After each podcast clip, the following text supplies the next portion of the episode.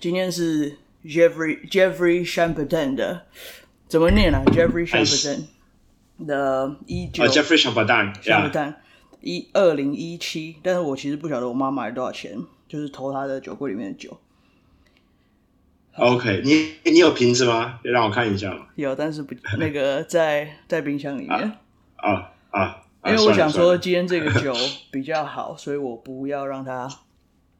喝到一整瓶，一次喝到一整瓶。我刚我 我刚有在那个直播呃现实动态，现实动态就是 Instagram 上面的一个，就是跟大家讲说我要来，今天要给你直播，然后我有稍微介绍了你一下，嗯、然后我在猜大家一这样子进来的时候，应该会有一个感觉是，我想要让他们能够更。认识到不一样的温层的人，然后我就是有 hype you up 了一下，因为我说这是一个很聪明、很聪明的 的的我的朋友，然后说我我有设计了一一系列的问题，然后我想说让大家感受一下不同的思考逻辑跟不同的聊天的内容，然后我觉得能够靠近不一样的，就是靠近我们两个。我我认为我们两个算是不错的人啊，就靠近我们这两个人，我觉得对对于大家会会，我觉得那个影响很很大，我觉得很不错。对，反反正就大家觉得大家觉得有趣，觉得有用，就就听嘛。啊，觉得如果觉得很无聊的话，就就赶快去陪家人嘛。中秋节。对，对哦，今天今天还是中秋节，我都我都忘记今天是中秋节假期了。嗯，你你好不好？你的工作今天做的怎么样？我吗？我今天没工作啊，今天今天这边也放假，所以我今天就今天就看一天书，然后就在就在房间里走来走去，做做点运动这样。好的，因为你在你要你搬去上海，然后一定要在那个隔离，所以所以你今天没有工作，就只能关在家里这样一整天。对啊，对啊。哎，那个直播上的各位，我看得到你们的荧幕，所以如果你们有问题，是可以问我的。好，Anyway，我我我想要。呃，我们现在九点九点二十四分，我大概录，因为我想要把这个 podcast 录起来，嗯、所以我们大概稍稍微抓一个时间。呃，我有设计了几个问题，嗯、非常非常的不像昨天的东西.非常的，因为我很喜欢你的是 macro，macro 是宏观的一些概念，因为你是研究国际政治、国际政经的。呃，我想要拉回一点 micro 的东西，嗯、就是生活上的东西，我想要让，我想要更了解你生活上的东西.所以我先花一点时间问你、嗯、，Jack。你的工作是什么？然后工作之余，我.我觉得最重要，我最好奇的一个东西是，你的工作里面最让你紧张的事情是什么？OK，啊、uh，所以我我的工作是债券投资，就我的我我的公司是呃 Manulife Investment Management。那嗯呃，就是我我们呃，就基本上我们就是跟客户去募来钱，然后呢，我们帮他管理这个钱。然后把这些钱去拿去投债券这样子。那我是在这个团队里面，我是呃我是呃信用分析师，所以就是债券其实就有点像是借钱给别人啦。那只是呃就是我们就公司需要钱，他们就会出来发债。然后呢，我们会去看，我们会去研究这家公司，然后决定我们要不要去买它的债券。那啊那通常我们在看债券的时候，主要就是看这家公司嗯它的信用状况好不好，就它它它倒的几率高不高。这样，然后呢，我们根据这个，根据根据我们根据我们对于这个信用分析的结果，我们去决定呃要不要去买这个债券。然后如果要买的话，是以多少价钱去去买这个债券。那我的工作就是信用分析，呃，我就是去看公司，去看他的财报，去跟他的呃管理层聊天，呃，去去了解这家公司他们到底在做什么，他的 business 是否是呃安全的。他们他他们有他们有哪些潜在风险这样子，然后他们对于这些风险他们怎么去应对？那我另外一方面的话，我也是负责我们公司专门看中国的宏观经济，就是说，嗯，因为呃投投资就是这样子嘛，就投资你不只是看呃这家公司的本身，你也要看这家公司它所在的国家，呃，它所在的产业，嗯，是不是是不是良好的？这个这个这个整个宏，这个这个就是宏观的一个部分，就是你就想到它这个环境，就你今天可以是一个。很厉害的、很厉害的一家公司，可是你如果处于一个非常非常糟糕的一个宏观环境，非常糟糕的一个一个产业，那那你可能风险也会很高这样子。那那我一部分一大部分的职职能也是去看呃中国宏观，呃经济这样子。那嗯，回答你第二个问题的话，就是嗯，就是什么时候是最紧张的？就其实像今年年初，就是大概是我呃最紧张的时期之一，就是因为呃，就是呃那个什么新冠肺炎 （COVID-19）。它整个这个这个整个事件是一个，不可能有人预料到这个事件会、嗯、会会发生。所以你紧张是在这个之前还是之后你就紧张了？呃，基本上我那个时候，就我们基本上是那时候二月份就开始就开始变得很保守，就是刚开始在中国开始刚开始有出现出现一些迹象的时候，我们就开始非常非常的保守。那当然。我觉得大家都没有预料到，就是说这个东西会变成是个全球的一个灾难。就那个时候，可能大家会，大家那时候其实事件爆发的时候，我们我们全部人，包括我在内，都是用 SARS 那时候的 model 呃去做的。就是那时候我们回去看 SARS，然后呢，哎，看到那时候 SARS 就是哦，中国呃中国或者整个东亚，呃说被这个东西传出来，然后就他们瞬间瞬间做了很多防疫措施，经济经济有稍微停停停滞了大概大概一两个月。然后所以，然后之后就就就立刻恢复正常。那这次跟那次的差别很大，就是这次，嗯，是波及到全世界。就我们这次大家没有没有想到的，就是说，嗯，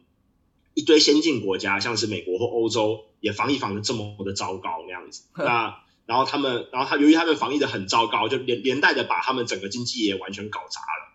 那这个东西是我们之前没有想到的，因为我们之前原本就觉得说，OK，呃，中国，中国，中国有，中国是第一个，第一个被被 shock 到的嘛，那所以中国就先先去把他们的经济关掉。那中国经济关掉，他们很快了，很快他们在三月底就已经呃，算是有一定程度控制住疫情了。那时候我们觉得说，OK，那这个东西应该应该要没事了，就没想到到了进入到四月，你会看到欧洲，然后美国接连的也全部爆发，而且爆发的比中国还要更严重。然后那时候就造成了，就是如果还记得那个时候，如果大家还印象中那个时候的股市表现的话，就是那个时候股市，那时候美国股市就出现那种连续好几天的熔断，呃，这样的一个大跌，一个一一个非常非常历史性的一个大跌。那那个时候对我们来讲就是一个非常恐惧的一件事情，因为这东西就那个时候大跌的感觉，让我们想起呃，二零零八年那个时候次级房贷风风暴那个模样那样子。那那个时候我们我们作为信用分析师，我们就要开始就要开始去。把我所有所有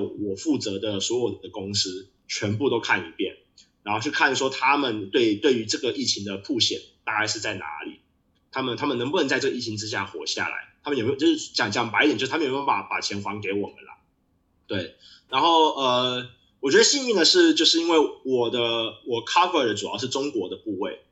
呃，然后中国其实在这一次恢复的还不错，那所以其实我的部位其实目前而言是没有。是没有遭受到什么什么什么损失那样子。对，我问一个问题，当时因为那个时候大家都不知道会发生什么事情，你有害怕到？因为我现在听起来你的紧张是来自于呃，这个工作的情势很紧绷，是一个比较 macro macro 是宏观的紧绷。你有 micro 的紧绷吗？嗯、就是你有觉得我会掉工作的这个感觉吗？有啊，那个时候，那个时候我们基本上我们金融业都在说哦，准备啦，准备要存钱啦，不要乱喝酒啦，就。那你有你有你有做这件事情吗？我像我们那时候，我我我跟我一些朋友，我们那时候我们就是去放空市场，所以我们做这件事情的目的就是说，如果市场暴跌，就是如果市场就是出现像那时候零八年那样子，连续跌了一年。一年一整年那样子，一整年或一年半的状况，嗯、那我们注定应该是会丢掉我们工作的。嗯、那所以我们做的事情就是，我们拿我们的一部分的钱去空市市场。所以就假设市场真的这样一路一路这样爆下来，那我们会从放空赚到钱。然后虽然我们被 fire，可是我们有从放空赚到钱，然后那个钱可以让我们就可以。活活个一年一年半年那样子，对，这个是我们那时候的避险的一个做法。那当然到后来就是我们都知道，到了现在你看到呃全球市场是快速的反弹嘛，嗯，那所以呃我没有被 fire，嗯，那可是我放空的部位就赔掉了钱，那可是 it's okay，因为我还是有我的工作。我我我想要接连这个问题，因为我对你的工作很好奇。嗯、呃，我我我觉得你刚刚讲的东西很好玩，你的工作是呃。你的工作是要跟很多大老板开会，或是跟大老板们，或是公司的头头们去了解他们的公司的情况，所以你要去跟很多人讲话。嗯，对。可是你今年也才三十几岁，三十二，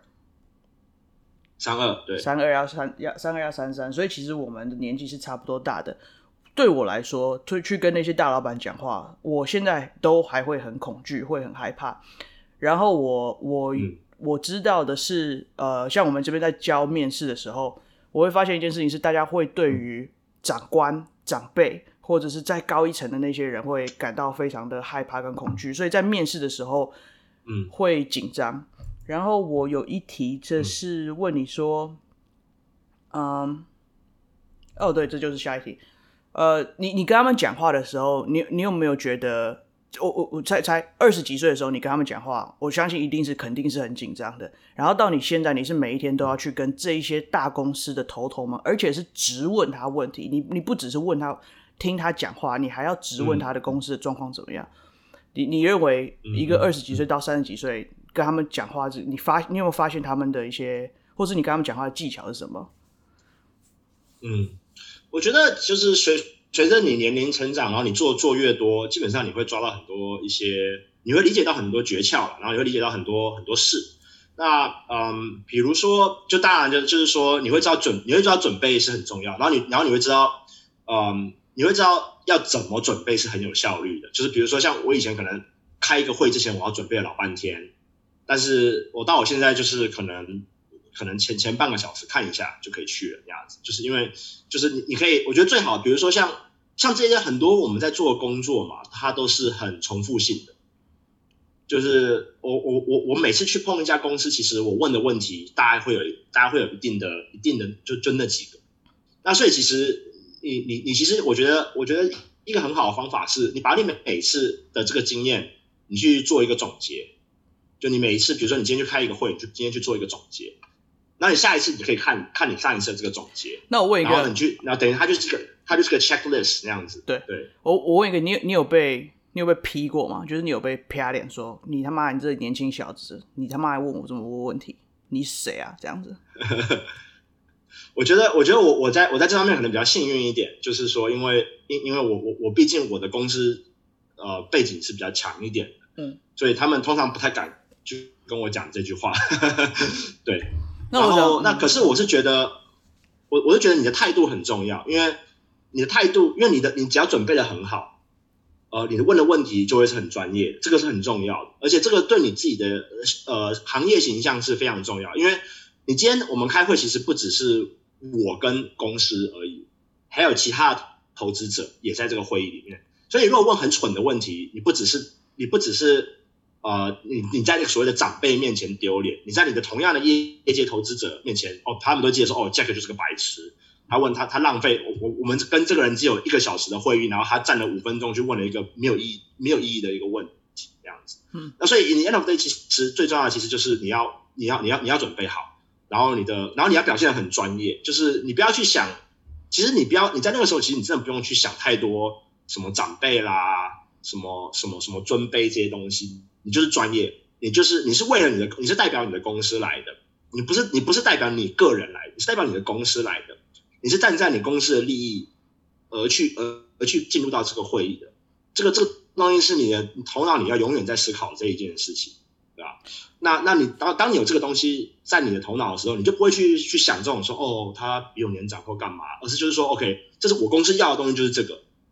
对，我今天我今天他就算是觉得我在我在侮辱他哦，我公司要的东西就是这个，对吧？就是这么简单的一件事情，对吧？我觉得你你我觉得我很喜欢你讲讲话的方式，然呃你你说呃即使觉得我在侮辱他，可是我代表的是我公司，然后这一个气概是或者是不害怕的感觉。呃，不，不能讲说不害怕，但是我我我觉得这个都很有趣，但是呃，我我会觉得啦，好像离我很远，因为我做不到这件事情，而且我也进不到这个东西。可是我很喜欢有一次你跟我讲说你面试的故事，因为你说你在呃工作之余，其实你很喜欢到处去面试，你可以多跟我讲一些。对啊，这件事情。对，我觉得这个东西在呃我们金融业应该算是一个嗯比较普遍的一个行为啦，就大家。就其实，呃，你就算是你现在工作很好，对，呃，这个是一件很棒的事情，可以找到一个很好的工作，很稳定的工作是很棒的一件事情。可是，嗯，去跑去去跑跑面试，虽然你虽然你不仅真的想要换工作，它也是一个很好的帮助你去了解市场的一个方法。那就是说他，他他让你知道哦，现在市场要找的是怎样的人，大家喜欢怎样的人才，他们对于他们对于他们对于这个人的的现在大家喜欢哪一种 skill，大家喜欢哪一种 skill set 的的的的的的，一个人那样子。然后同时你也可以去问那家公司，因为你透过面，因为面试是双向的嘛，通常是通常比如说你去个面试有半个小时，对吧？那可能前二十分钟是他他他他去想办法去去去 grill 你，去去去问你很多很难的问题。可是他当然会留个十分钟让你去问他，啊，这这十分钟其实最重要的，因为他除了就是这十分钟你一定要问问题，不管怎么样你都要死都要问问题。我我跟你讲，这这这这件这件事情对我们来说很难，这件事情这个十分钟说对我来说很难，因为我刚开始出去，其实我带着所有的害怕，跟所有的长辈跟我讲说，我跟你讲，我这个工作很难找，我跟你讲，你你现在就是没有什么啦，你看别人，你看 Jack 跟 Jude 都这么厉害了。你你怎么可能找到好工作？所以他们是大家是背着这样子的心情去，所以没有办法问问题是一件是很难事情。嗯、那我想要问问看，像你你现在面试，我我很喜欢你讲说金融业也是很普遍。嗯、我以为我在翻译界，我以为是我很普遍，可是我觉得金融界也很普遍，到处去了解市场。我我认为所有的领域应该都要这样子。然后那我问你在那个十分钟，嗯、你会问什么问题？你通常会去问什么问题？我觉得那个，我觉得那个十分钟其实是。我觉得第一啦，就是说你要，我觉得你要找到好工作，或者是你要，你要，你要去，你要，你要进步，其实就是要好奇啦。就是说，这个十分钟其实就是你去满足你自己的好奇心。我觉得这个是最重要的。嗯、就是说，你对这个行业，你想要知道这行业什么？你想要知道为什么？像我最喜欢问的问题就是，哦，你为什么？为你你认为你这家公司的优势到底在哪里？就是你作为一个老板，问这样子不会被他通常是个老板，不会被打吗？不会啊，就是说。其实像这些领导啊，其实他们都是很自大的人，他们都是觉得自己是有自己是有一个自己就是有一个 special 一个特别技能，然后有一个那种 special secret sauce 的。你那时候你就是想要去问说，我想要知道你的 secret sauce，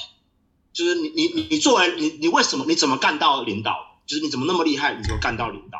教我那样子，就是说如果我在十年后想要成为像你这样子的人。我该我现在该怎么做？这样对吧？像是这样，或者是说，哎，你们、你们、你们公司的，就是你可以去问他，可以不选择不回答，That's fine。就是你不要去怕他不回答，他不回答就算了，他不想说就算了，fine，你就走，没关系。对，就是说你你你重点是，你重点是你今天问问题不是为了讨好他，你问问题是为了为呃为你要到资讯，你要你需要这个资讯，对吧？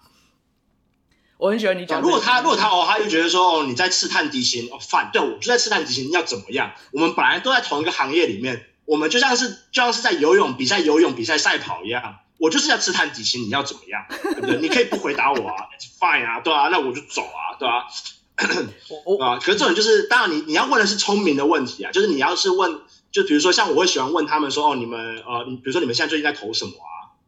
啊，比如说，比如说你们、你们、你们认为你们、你们公司投资策略里面，你们、你们跟其他的 house 不一样的地方在哪里？就是你们认为说，哎，就这我只举例，因为每个行业有自己的不同东西。那我只懂金融业，那就是说，哎，你们、你们一家公司，你投你的，你为什么你的，你认为你的比较型优势在哪里？嗯、呃，你比其他公司、其他投资放的还要强强，最厉害的地方，跟别人这样不一样的地方在哪里？这样子，对。然后呢，对啊，就是他，比如说像像我最喜欢就是他们会问我，就是说，哎。你可以推荐一个，就是说你最近觉得很有趣的一个投资 idea 这样子，然后我就会讲，这是这，然后这是因为这是我要准备的，嗯，这我就会讲，我讲完之后我通常会反问，就是说，哎，像像你们呢，那你们最近觉得比较哪个哪个板块是比较有趣的，比较有趣的投资的地方嘛？就我喜欢，就你你其实很多时候你可以反问，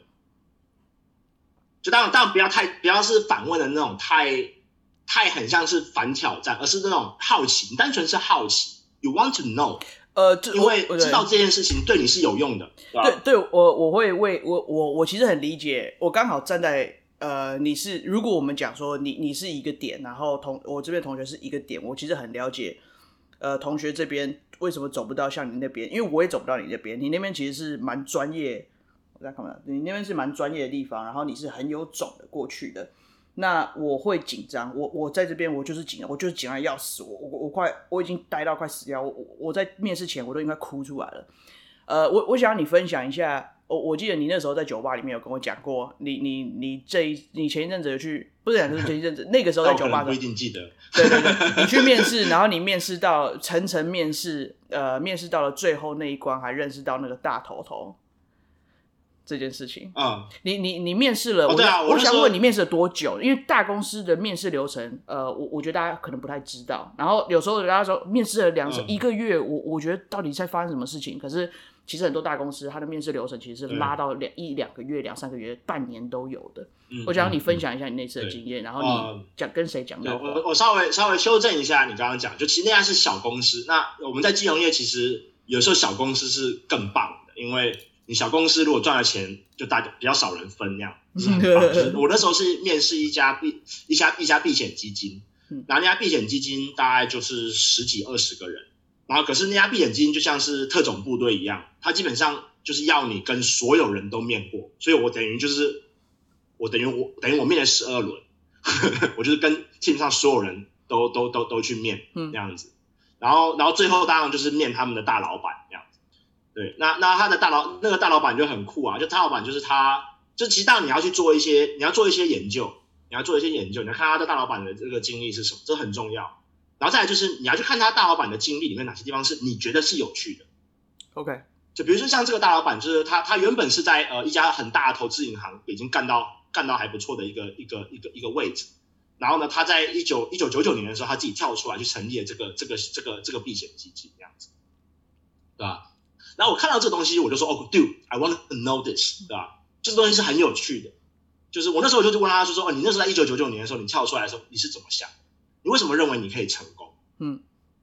就你那时候是什么东西？是是什么条件让你觉得你可以成功？如果说我哪一天我自己也想要开自己的 hedge fund，我该怎么做？我直接我就直接这样问他，嗯，对吧？虽然我是跟他找工作，可是我会想要，我我我我不管嘛，就是说他可能会，我我不要去想他对我这个问题是怎么想，我单纯想要知道，因为 because it's so cool，right？就是这个人 obviously 他原本已经有一个很不错、很稳定的一个状态了。可他他就觉得，Dude, it's not enough，我要自己干一个自己干一个东西出来。嗯，这个这个是一个这个是一个很很高风险的一个 decision。我想要知道他是为什么去做这个做这个决定的。那他做这个决定是是，哎，他 obviously 他也成功了嘛，嗯、对不对？那所以我就知道他，我就想要知道他怎么去 build 这个公司。对，那这个就这个就是一个我觉得是一个很好，我觉得是一个例子，就是说，对啊，就是 it's more，其实你你你今天你要去了解，就是说。有时候你不要对，如果以现实面来看是公司选你，你不是你选公司。以现实面来看是这样子，可是你进到这个，你都已经在那个状况的时候，你就是去聊天的，你就是你就是单纯去聊天，你就单纯是去，你想要你你当然是你想要去好好利用这个时间，因为你你你这你这辈子你没有什么机会跟很牛逼的人聊天。Yes。你要你要珍惜这个机会，你要珍惜这个机会，对对，你不要去管，你那时候你就不要去管太多说，说哦他对我这句话怎么想，而是你要说，Dude，我这辈子可能就大概三四次机会可以跟这么牛逼的人聊天，我要好好把握这个机会跟他聊天这样子。我我很你把它想成说干，你可以你你可以去跟金城武聊天，你会你我你当然你不要去想，你就是不要去想太多，你就是去想想办法了解金城武，就像这样的概念那样子。我我很我很喜欢这个，我很喜欢这个感觉，因为呃，说实在的，我很痛恨。我现在开了一个职缺的账号，呃，就求职教学账号，我很痛恨一个感觉是，呃，求职大家都在讲哦，面试技巧是什么？面试你应该要你应该要背稿，你应该要什么穿什么衣服？可是我认为我们讲的这个东西才是才是对的，因为我比如说我我我会说，我看到我们害怕，我看到我们害怕，然后你会说我不在乎。面试他，我知道是他在选我，可是说实在的，我还有这辈子有什么样的机会，我可以跟老板聊到天，或者跟这么高层聊到天？我其实说实际，我进公司我可能都不会跟他聊到天的。可是，在面试的时候，我有机会问他问题，然后带着这样子的心态，带着这样的观念进去的时候，我我反而会有一个新的视野。我知道我还是害怕，可是我要你带着一个新的故事走，新的好奇心走进去，这个感觉才我我自己玩得很开心。你说，你说，对，而且说实在的，就是大老板啊，说实在的，大老板通常通常有几个特色啦，就是他通常他通常跟家庭可能都不定不一定处的很好，因为他 对不对？他他他他他他通常没有什么年轻人可以可以跟他好好聊天的，他的他一定他可能一半的时候都跟都跟他小孩可能处的不是很好，然后呢，你难得有一个年轻人跑进去，用一个又好奇又崇拜的一个口吻去问他，我操他妈爽死了好吗？干，这个他可能，他可能，他可能，他可能觉得就是说，干，我这辈子创这个业，我自己觉得我超厉害，可是我小孩都觉得，哦，我老爸就这样子啊，没什么啊，我老老都不跟，都都都不理我老爸，不理我妈，这样就就就是我们男女平等，有可能现在有可能现在也会有很多很厉害的女性创业家，嗯，对吧？就是他就是这群人，他们其实他们其实是渴望年轻人去去跟去真的去跟他有有一定的交流，因为他们没有。他们把他们的，他们把他们一大半的时间都拿来去干他们的事业了，对吧？他们干出来，可是他们小孩不 appreciate 这个东西。我认为这是一个很好的切入点，跟很好的策略。我我我我先 move on 的下一题。呃，我我我我我觉得我们刚刚聊了一些很大的东西，然后我我说我说真的，我自己有设定一个过有一个有一个顺序啊，可是我不想要理这个顺序。因为我今天的直播的主题是在讲说，嗯，我很喜欢金融业的，就是你身为金融业里面的生活。然后我觉得你刚刚讲的东西很有趣，那是你身为一个金融业里面的一个年轻的年轻的男生会看到不同的视野，然后你讲话的那个气度其实是不一样的。我问一个很白痴，而且是很 micro micro 之肤浅的问题：金融界的生活真的是这么光鲜亮丽吗？金融界的人？三十二岁的人都在做什么？金融业二十几岁、三十几岁的人都在做什么？金融业女生有没有真的很可爱？金融业男生有没有特别比较容易把得到女生？这个也要看你在金融业做做做什么工作了。就是金融业是个很很庞大的一个非常非常庞大的一个产业。那那呃，就是呃依照依照你是在金融业做什么工作，嗯。会就是你当然会有不同的不同的生活那样子，可是我我我个人是觉得就是说，呃，我觉得我的生活其实不是这么的金融业那样子，就是当然我也很爱喝酒，但是但是我也但是我我对那些那种什么光鲜亮丽啊那些东西其实呃不是不是那种有非常非常高非常非常高高强度的兴趣那样子。那其实我觉得你的生活其实是你自己决定的，而不是你的行业去决定的。你想要，你想，你自己想要过什么生活，那是你决定的。你你你待下的行业其实只是大概大概有几个功能。第一个就是我给你赚到钱，因为钱是可以让你去实现你想要的生活，这个是很重要的。然后再来就是让你获得从透获得透过你的劳动，透过你的呃创意，呃去获得成就感。然后你这样子，你你你的你的心你的心灵会有会获得满足，这个是很重要。除此之外，我觉得。其实你不要，就是我觉得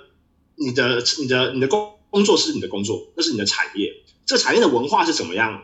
其实不太重要，而是你自己要怎样的生活。那其实金融业来讲的话，呃，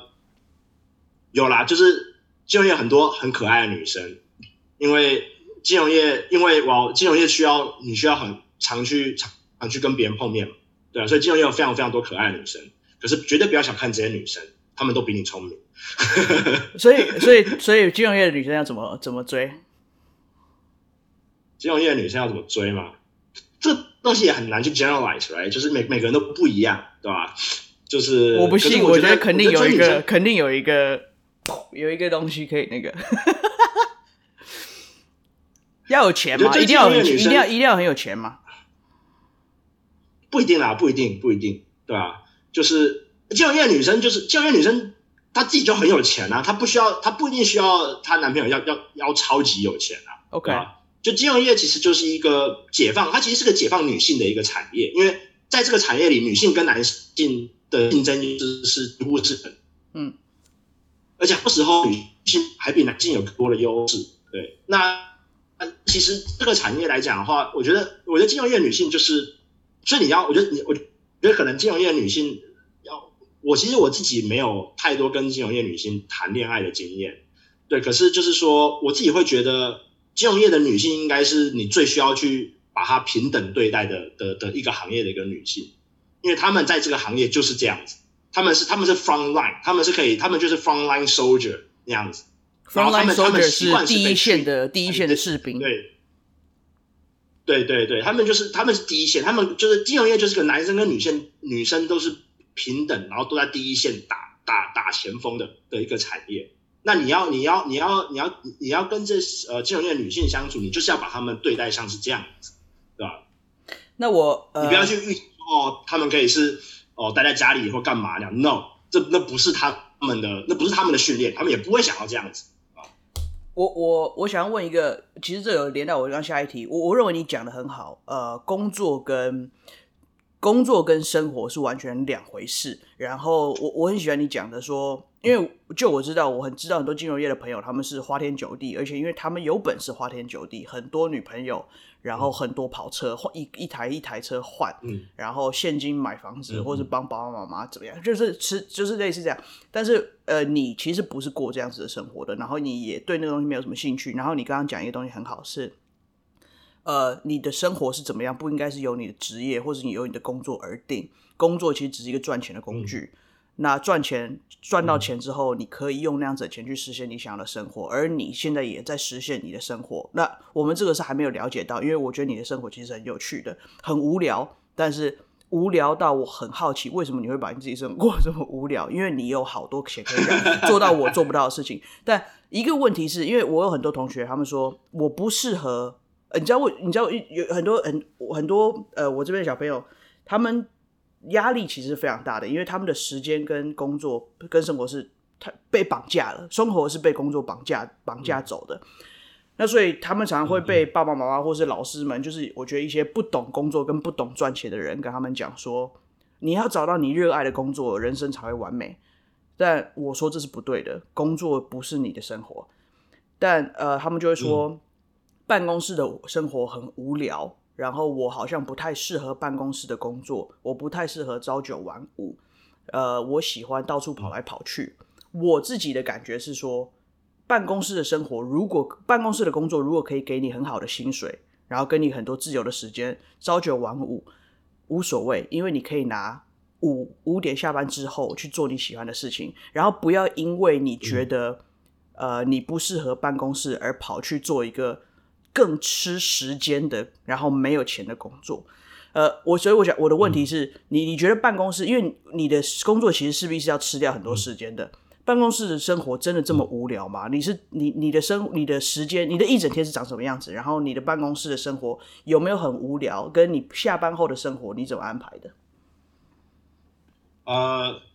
哦，我是我是蛮喜欢我的工作的，然后嗯。我我我基本上我大概是我大概每天都要八点半上班，然后呢，差不多六七点六七点下班，就其实我还算蛮正常的啦。对对，对，就并并没有并没有到到很超，那只是我对，然后我自己，然后然后我自己有一些 project，然后然后晚上自己在做这样子。那嗯，就我呃，我觉得办公室的工作无不无聊，这个东西是一个真的很很难 generalize。我觉得我工作很有很有趣，因为。我我在我在我在我在办公室的整天，我都在不断的去想投资的 idea。呃，今天有个 deal 进来，我就要去看他说，哎，这个东西是一个好的 deal 还是烂的 deal？那如果烂的 deal 的话，我会跟我同事一起一起笑他，一起一起一起一起在一起在骂脏话。对，都对，我们在我们在交易室里面都是一直一直疯狂骂脏话。对，然后对，就超级脏的。对，然后呢，嗯，然后我大我一大半的时间其实都在吵架，都在跟别人辩论，就说，哎，这个东西是好的 deal 还是不好的 deal？然后都在跟不同，因为我们其实作为分析师，其实有时候不是在于你自己哦埋头看看得很准，而是在于你跟不同的人不断的去聊天。比如说他觉得这是好的，你觉得这是不好的，然后你们吵，你不断的吵，你去辩论，然后辩辩辩辩一辩，你就是哎，他其实可能比你有道理，或者是或者是你辩完之后，他他觉得你比较有道理这样子。那其实我我的工作大一大半时间都在吵架，对。那这个东西是我觉得很有趣的，因为我很我很我很享受这个过程。我很享受这个这个辩论的过程，你辩论过程你要不断的举出证据，然后呢，然后呢，然然后去证明你的论点，然后当当你的论点被证明的时候，你会有一种快感这样子。嗯哼，对。那那生活来看的话，其实对我来讲就是我喜欢的东西就是这些，我喜欢好酒，呃，但是我喜欢好酒，我不一定要去外面喝，我可以买一些好酒自己蹲在家里喝。对，然后我喜欢看书，我喜欢看电影，我喜欢看漫画。呃，我我喜欢很多很宅的东西，对，然后然后这些东西很很碰巧，其实都不太贵，对 对对，可是可是对，可是可是这个东西跟我的工作比起来，就是说我是喜喜欢我的工作，可是我喜欢的工作不是。嗯，我觉得刚刚你提到一个概念，就是说，哦，你要去找你喜欢的工作。那可是我我在这边，我要去稍微去精准去分化，说，当我说我喜欢工作是什么意思？嗯，你要分清楚，有些事情是你喜欢做的，跟有些事情是你擅长做的。这通常这两个几乎是不会有重叠的时候，基本上没有，基本上几乎很少很少很少有人这两个这两个事会是一样。你今天如果你喜欢的事情跟你擅长的事情不一样，我恭喜你，其实你就跟大家部分人是一样。对，那你的工作来讲的话，应该是去做你擅长。为什么呢？因为你擅长的东西你会做得好，然后你会获得成就感，然后你就想要继续做这个工作。你喜欢的东西呢，你就工作之后去做，因为你喜欢的东西有个特色嘛，你不管有没有 get paid，你都会想要去做。这就是你喜欢工作的定义嘛？比如说像我喜欢在 Facebook 上面写写文章骂人，I didn't get paid for it，right？那我去做它。可是如果我要把这东西变成我的工作，那我就可能没办法去好好去写。我要去，我我我我可能这东西就就不见了。对，所以呢，我觉得工作来讲，你应该是要去找你觉得你有优势的东西你去做，那个比较型优势。你在这个 field 里面，你比其他人还要还要有一个 edge。还还要有一个优势，你去做这个工作。对，我们会会有喜好。我我我我喜欢听音乐，我以前弹吉他，但是我不会去想要当一个摇滚明星，因为我知道我就没有这个天分。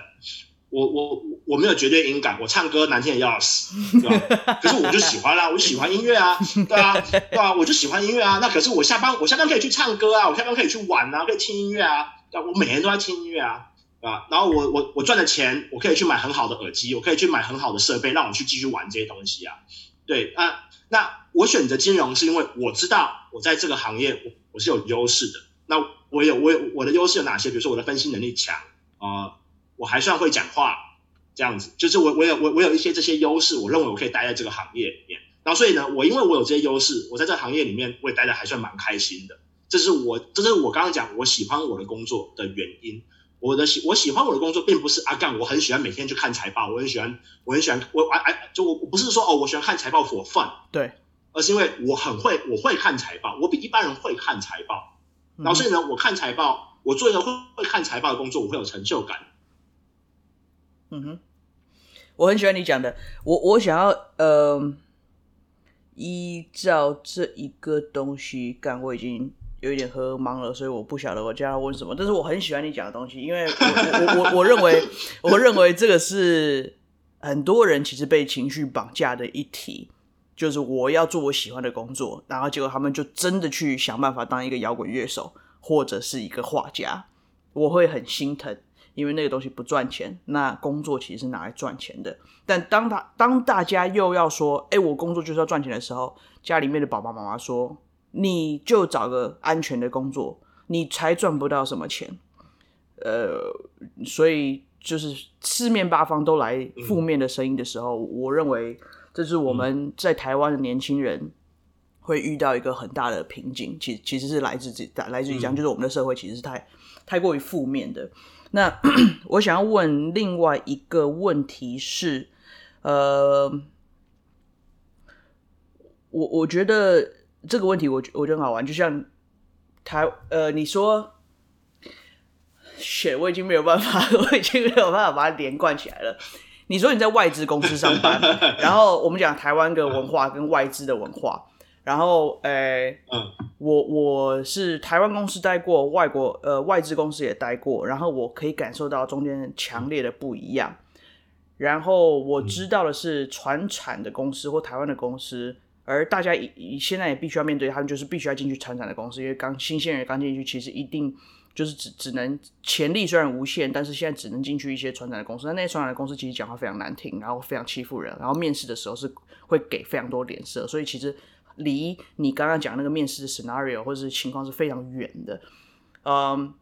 可是我很喜，就就就是我会说，那我我我很我很心疼的时候，我会说，我把我陪你来协力，我陪你去找一些世界级的公司，钱比较多，呃，格局比较大，所以他其实要欺负人，他其实欺负不到你，或者说他你你可能会比较受保护，那的时间会比较多。有一些同学已经很幸运可以体验到这一点，但还有更多的同学其实极度，其实基本上超级优秀，可是他没有办法体验到什么叫做。尊受尊敬的一个职场的文化，可是我很喜欢你上一次在酒吧里面跟我讲的一个东西是，嗯、呃呃，外资公司跟船产公司，你船产公司你想要怎么管理我，我无所谓，pay up，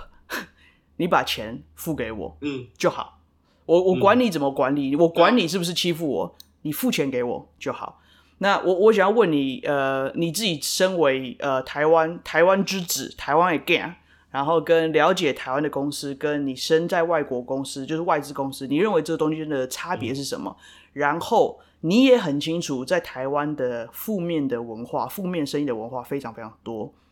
嗯、呃，当我们的我会觉得他们是我们的弟弟妹妹，当我们弟弟妹妹被欺负的时候，嗯嗯嗯、你你你你的感觉是什么？或者你会怎么样反击，或者什么之类？I don't know。嗯，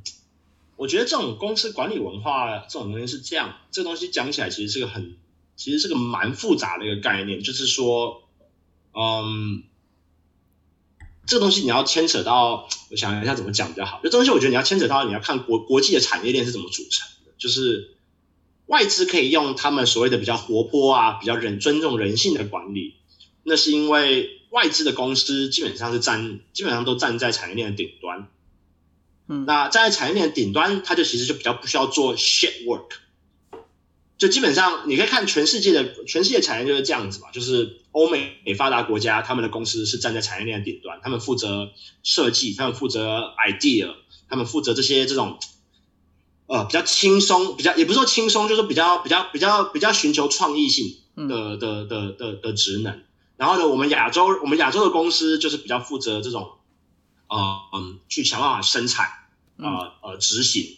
的的的的的这个职能。那所以呢，你你你这样你就想嘛，就是说，你既然你你今天这家公司如果是负责执行的，负责生产的，那他在管理上，他其实就不太需要去注重人的创意，不太需要去注重人的活泼性，不太需要注重人的随机性这样子，因为他需要的其实是螺丝钉。那这个是这个其实是一个我们亚洲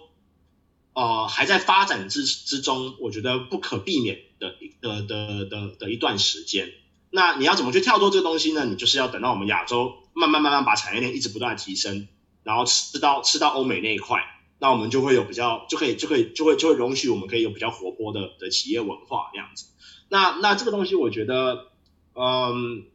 这东西我觉得是挺难的啦。这东西我觉得短期来讲，我觉得不是那么容易改变，因为这个是全是这是个全球分工的一个概念。那我觉得外外资在这方面来讲的话，它它它，因为这个是这个是人家欧美。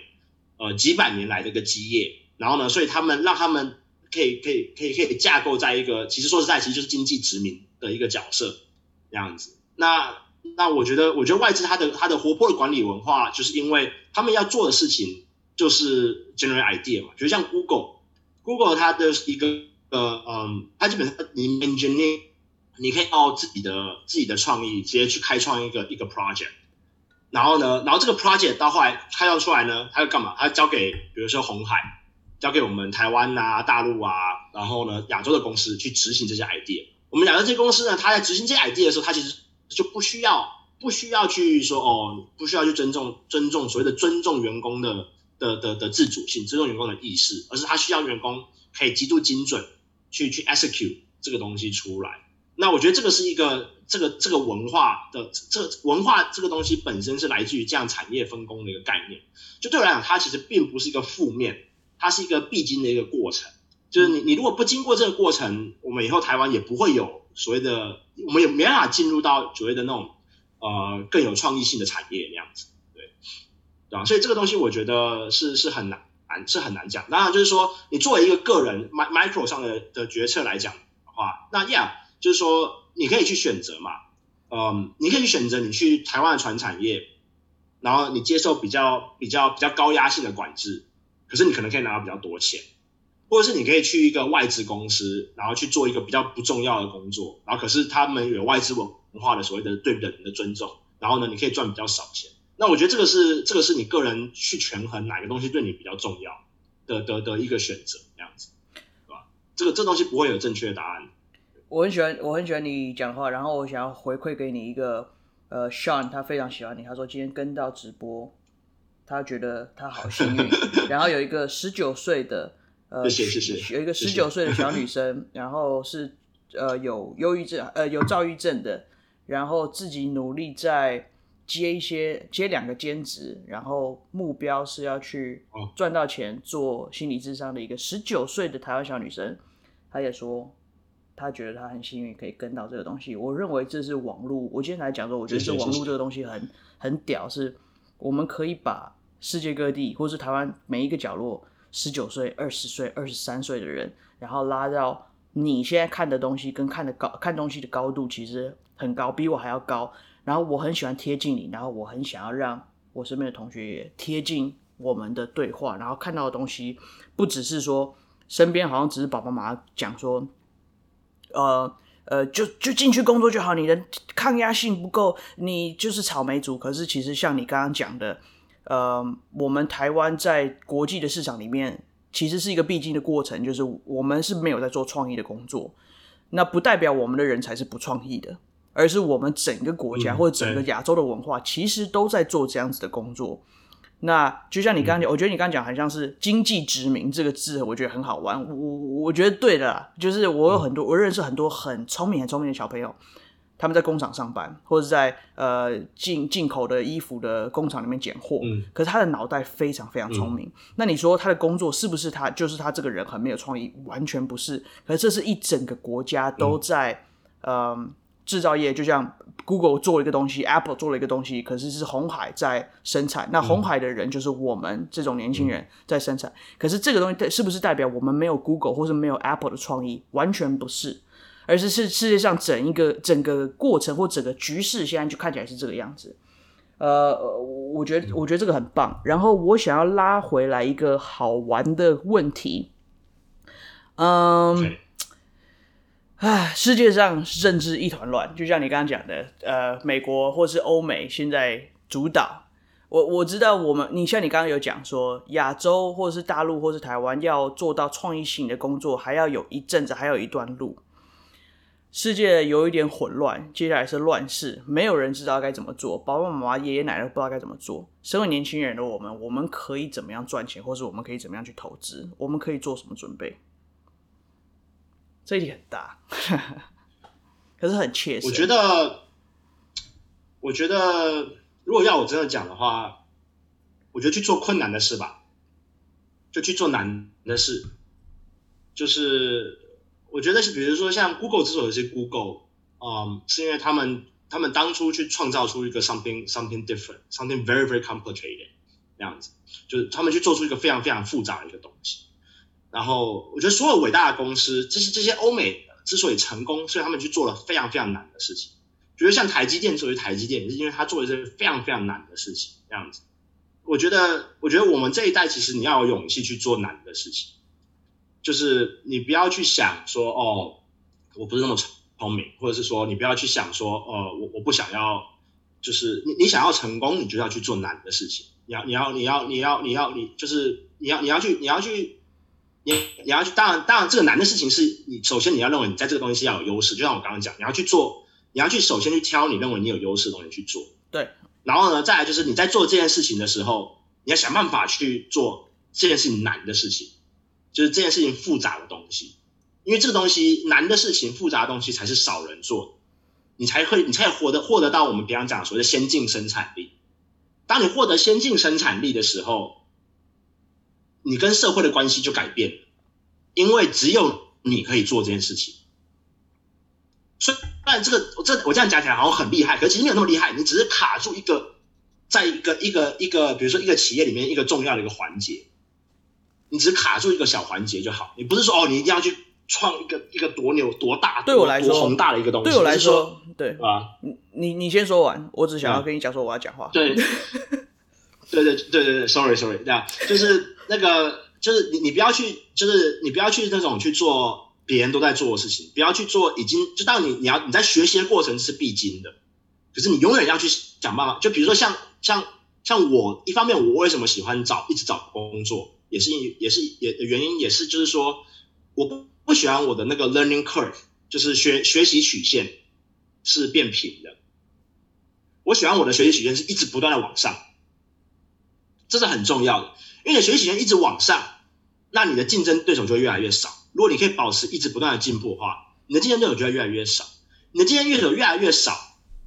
你跟社会的关系就会越来越倾向你，那个利益就越来越倾向你。因为你如果有了先进生产力，然后这个是我对这个是我对大家的建议。我我我我我觉得你讲的很好，然后我觉得这个东西就像你刚刚讲的，它其实没有那么困难。我不是要去做一件非常非常困难的事情。我认为这个困难的东西，一步一步的，对吧？呃，我我我我有我有做到，然后我是误打误撞做到这件事情。我做的唯一的事情就是我跨领域，我跨产业，我去换不同的产业。嗯嗯嗯、所以现在有很多同学他会跟我来讲说，我好我想要进去，嗯，我想要进去呃行销，可是我以前是学餐饮的，嗯、我都没有这样子技能，我会不会进去会被人家笑，或是没有办法进去？这就是符合你刚刚讲的定义的事情，这是困难的，这是一件很困难的事情。我知道他感觉很困难，嗯嗯嗯，嗯，他会感觉很紧张，有可能会被人家嘲笑，这其实是最大的一个困难，就是会被人家嘲笑。经历有没有其实都无所谓，可是，呃，我我有在我的贴文上面讲，就是说，当你是一个。餐饮人，然后进行销。我跟你讲，我可以给你保证，你是所有面试者里面唯一一个做过餐饮的人，因为没有人敢做这件事情。嗯，然后你会，你如果进了那间公司，嗯嗯嗯、你会是那行销公司里面唯一一个知道怎么跟厨师还有客户讲话的人。嗯、那另外，嗯、呃，嗯、你有啊、呃，如果你是一个很很厉害的大学毕业的，可是你想要去做宠物美容。你觉得爸爸妈妈说我台大毕业或者政大毕业，我不能去做美宠物美容这么一个无聊的东西？嗯、可是我好喜欢，I'd say 我会说去去做，因为你会是宠物美容里面一个唯一一个知道怎么跟呃你的领域讲话的人。所以我认为这一代的关键，一个很简单的、很简单的所谓的困难事情，就是去换领域、去跨领域、去用被嘲笑的。感觉，或者是突破被嘲笑的那个感觉，嗯、然后去把你的你你的这个范围好像打开一样。嗯、然后呃，我、嗯、我是用这个，我自己是用这个方法误打误撞的进到了现在所谓的大公司，然后看到了很多不同的东西，所以我很鼓励大家这么做。嗯、然后这件事也也符合，它让我的学习曲线是一直波动来波动去的，然后我的视野是一直打开的，嗯。嗯嗯嗯，对，呃，呃，我觉得这个东西，我觉得我可以，对。这东西我觉得我可以，我我可以添加一点，因为我我我，因为因为我本身也是这样子，因为我是理工出身的，就是说我的同学其实大部分都在台积电这样的公司的，嗯，对，然后呢，我我是自己跑去跑去做金融，而且跑去做债券这样子，就是一个比大家比较一般的人比较不熟悉，大家大家讲金融的话都比较是讲讲股票啊这些东西，然后那。我在做这东西的，其实我就有几个考量点。那这考量点其实跟我我刚刚讲的是符合的。第一，我认认为我做金融比我做理工还要有优势，因为我的个性是擅长广播，而且我的个性比较活泼，我喜欢讲话。我比较不适合待在实验室里面一直干同一个东西，然后呢一直想办法去把东西去去发发明东西。这不是我我这不认为我是擅，这我不认为我擅长。我很喜欢理工。我很喜欢科，我很喜欢科技，我到现在还是喜欢看很多科技、科科科学、科技的东西。可是这我不认为这东西是我擅长，我擅长的东西是，我觉得金融是比较我擅长，这是第一点。那第二点其实就是做好准备。我那时候当兵的时候，我一整年都在 K 金融的书，都还多。我我我那时候当兵的时候，我我拿当兵的时间，那时候我我我我自己考上了 CFA，这是很重要，就是你当你要转行。这个东西，这个转行不应该只是说哦，你想要转，你觉得这个行业很有趣，你觉得你觉得这个东西你有优势，你要把你的优势化为真正的实在的力量、实在的技能，你再去转到那个行业，你会你会过得比较顺。你如果真的是一个完全没有技能，你直接要跳到那行业，那那是真的会比较难。可是你如果，但其实我觉得做做比较难，其实我觉得还好。我觉得会遇到一些 bumps，对对对，可是就是还好。对，那可是我重点就是说，你要去做，你要去真的去下苦功，你要去做好准备，就你要你要让对方觉得说，对你虽然不是这个，你虽然不是跟我们同行的，可是你有准备，你知道你自己在干嘛，你知道这行业的很多很多细节。虽然你没有在这行业里做过，那你要去做到这点，你就是要跟很多这些行业的人聊天。你要去，你要去，就像我刚刚讲，你要去不断的去获得资讯，对你有用的资讯，这样子。你可以去跑一百个，你可以透过可能可以跑一百个 interview，你也可以可以，你可以去，你可以读很多书，你可以比如说，你可以透过朋友的关系介绍相这这个行业里面的人跟你聊天，这些都是这些都是这些方法。一个重点就是你要你要去做好准备。我补充一个东西，因为呃，我觉得你讲的很好，呃，你会说你你做好准备，可是我觉得那个是 exclude，呃，那个会是比较像是呃，我我跟你的不一样，这个这个时候就拉出来了，你是一个很严谨而且。嗯呃，很很很认真、很认真的人，所以你做了很多准备。可对我来说，我当时误打误撞，我什么准备我都没有做，然后我就误打误撞进去了。然后我觉得你刚刚讲的那个后果，就是如果你没有做准备，你可能走的会比较不顺。我其实就是走的比较不顺的。对，就是那个那个那你那你那个曲线就会比较陡。对，对我的曲。那你你如果你如果认为你可以承担这个比较陡的，那那也是可以的。对，对我我我觉得那个感觉好像是呃呃，我我很喜欢以一个。不好的学生，因为我我我不是一个很好的学生，然后我是到处乱闯，我是一个我我我说实话，我是一个白痴，我是白痴的 代表。然后我身为白痴的代表，我到处闯来闯去，说真的，犯了所有的错误之后，我认为他的后果没有很糟糕。真的，我有被嘲笑，真的，我有被他们笑说你的问题很笨，但他的后果是什么？其实我觉得还好，呃，我我觉得还好，嗯嗯嗯，我的曲线很陡。其实其实说实在的。我觉得现在在听的人可能都很年轻吧？对，年轻就去犯错了。说实在的，年轻就去犯错了，就是干我他妈以前犯超多错的，年轻就去犯错，对吧？这就是这就是年轻要去做的事情，对吧？你年轻如果不犯错，你到我这年纪，你也没办法犯错了，对吧？好，我所以所以还是可以一点点的，还是可以一点点，不对吧？但但我觉得，我觉得这个感觉很好，是呃，像你讲说，如果我要进去那个地方，我除了要做准备，但如果你是像我一样是一个白痴，我我是白痴的代表，可是白痴其实我可以闯出一片天，因为说实在，白痴不是什么很很很很难过的东西。我我认为当一个好的人或当一个温柔的人，呃，是对人家好，对我的我的心是善良的，对这个世界是好的。这个才是最重要的。呃，如果当一个笨蛋会走的路比较辛苦，可是我我我我改我也是这样走过来，所以我我觉得还好。但我觉得你刚刚讲的东西很好，是当我如果要跨领域的时候，什么样东西可以让我比较不辛苦？第一个是可能是做比较多多准备，读一些书，然后我觉得很重要的一个是一直跟那些人聊天，一直疯狂去面试。所以一开始刚其实今天有一个同学在问一个问题说，说我一开始面试都是只是去试试看，这样子的心态是不是会不好？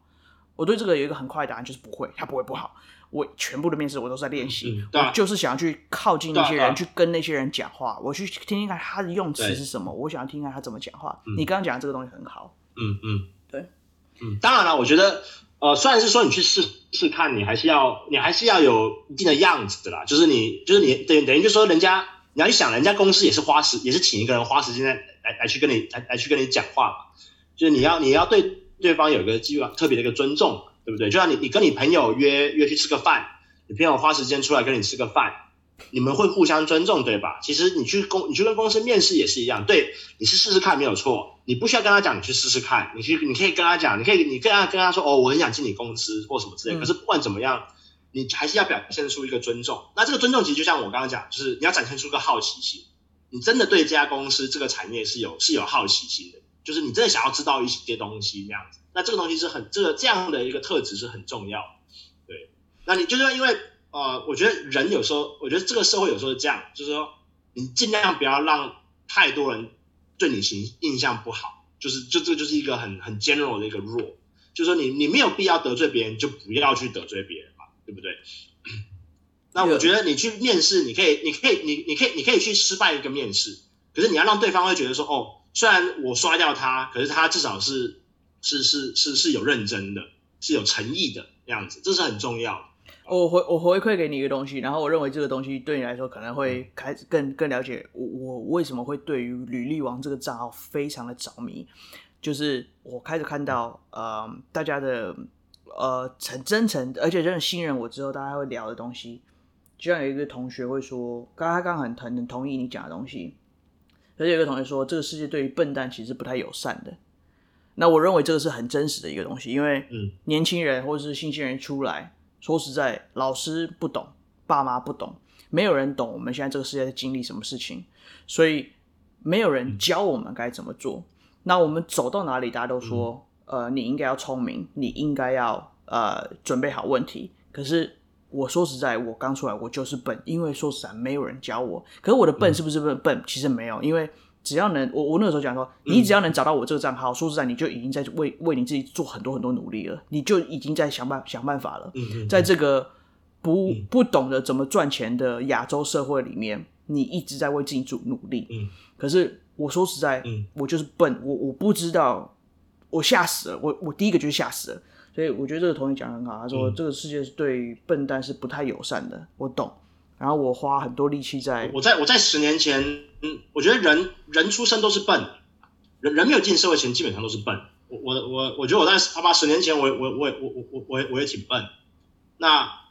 只是就是说，第就是你你笨没有关系，笨就是说对这个社会对笨笨蛋是真真的很不友善。可是可是你可以让自己变不笨，而且有非常非常多的方法可以让自己变不笨。这笨并不是天生的。笨是因为你的环境，呃，没有你没有一个你没有你没有获得一个机会，你没有获得一个环境让让你变让让你可以突破东西，让你去聪明。可是可以透过去选去去去去去找寻资讯，去改变自己的环境，去去进步自己，改变自己。这这个东西，这我这个这个这个是一个永远要做。就我到现在还是在做这件事情，我到现在每天还是想要办法不断的去进步自己。对。那对啊，这个这个是这样子。我很喜欢，我很喜欢你讲的。然后我想要问一个最后一个问题，呃，其实我觉得我的问题说我都问完了，然后我就问一些轻轻松的东西好了啊。你今天在做什么？你你最近觉得好玩的东西是什么？最近吗？啊、呃，我我最近在看蛮多书的，因为那个最近就是封那个香港，香港之前也是封封起来嘛。然后所以就是一直在 work from home，然后我就就是就在看一堆书那样子。对，我最近我最近在读哲学啦，就最近在想要想要把自己头脑就重新重重新 rewire 一下那样子。rewire 是重新调整、重新设定一下。对对对，那、嗯、对吧、啊？那我觉得呃，我觉得到到了三十岁，其实我觉得开始去读，再去读哲学反而比较容易读懂这样子。对，嗯、然后呀。啊，好好玩的东西，我觉得太多了。我觉得这世界上世界上什么东西都很好玩，我觉得对我而言。呃，我最近在突破一些要跟很多很多女生同时呃聊天，然后让我可以不要，因为我我呃呃，我知道我自己的讲话的速度太快，所以我想说我分散投资，所以我找很多个女生聊天。然后，所以我最近在面对这个东西，我我我认为我很喜欢你昨天这样聊。你昨天跟我聊完天，然后你说我需要去跟女生讲讲话，然后我认为这个是这个年代呃对于恋爱的一个策略或者是用途。我我我我我觉得这非常重要。就是我们我们其实在做很重要的工作，而且很聪明的工作，然后我们面对很大的压力。然后谈恋爱这件事情不应该是像爸爸妈妈讲的，是说你一定要找一个人赶快定下来，然后赶快生个小孩，嗯、而是我我很喜欢我们哦，当然不是，当然不是，是是工作完。我我我我我其实我最近我最近有我最近喜欢上一个女生啦，然后嗯，就其实这蛮痛苦的，因为呃，因为因为她那女生在香港，我反正我是在香港快要离开香港的的的日子认识她的，嗯。然后这东西，这东西其实非常的非常的靠北，就是他，我跟他都在香港七年了，然后我反而是在香港最后几个月才才认识他呀，嗯，对吧？然后，然后可是我现在就要就要去上海工作，这样子，就对吧？不过，不过我还是想要继续追他啦。我觉得跟女生聊天，对，对我我我很喜欢你。你现在是喜欢一个，然后我现在的 approach，我现在的 strategy 是喜欢多个，因为呃，我我认为跟女生或是跟男生，就是女生跟男生聊天，就是我们所谓的跟异性聊天，嗯、或者甚至是性爱，或是 possible 有有潜呃可以有性爱或是相、嗯、跟性爱相关的议题，其实是让我们是舒压的。而我们现在面对的压力其实非常多，然后我认为，如果性爱可以让我们舒压，如果爱情跟被爱或爱一个人可以让我们舒压，嗯，by all means，拜托去做越多越好。呃，跟可爱的人聊天、嗯、跟约会是最可爱的一件事情。嗯，呃，给你一个回馈，我觉得我在，你说你说，嗯、我说我在，我觉得我在，我觉得我在恋爱观上其实是一个比较高风险高投，就是高高风险高报酬的一个人，就是 我喜欢恋爱，我喜欢把投投资，我们平常喜欢说分散投资嘛，像比如像像像像就刚刚。展现的就是一个分散投资的的一个的一个概念，这个是很棒的。这个在我们这个、在我在这在我管理我自己的钱的时候，我是这样。那可是我我在恋爱的时候，我喜欢高风险高报酬，我喜欢把我喜欢把鸡蛋放在一个篮子里。那你的感觉回馈是怎么样？还感觉好 OK 吗？顺利吗？就是如果我觉得当这种，我觉得当我做这样的事情，然后成的时候。那个愉悦感，那个、那个、那个浪漫程度是是，你透过分散是没办法获得，嗯，因为你就是锁定一个，然后你锁定这一个成了，嗯，这个这我觉得这世界上很少有可以比这更更浪漫这样子，嗯哼，对吧？Sean 跟你 Sean 想要说 Jack 要不要晚上看 Podcast？他说他直接听爆。呃，我很我我 我觉得这个今天的东西很好，而且有很多同学是从几乎从中间到一开始听到尾的。我会把这个 podcast 留起来，okay, okay. 然后现在十点半，所以我觉得我们应该录了差不多。啊，我们也差不多。对，嗯，OK，谢谢 Jack，然后我们下一次会再找到更多东西来跟你聊。好的，好的，先结束，谢谢大家，谢谢，拜拜，谢谢，拜拜。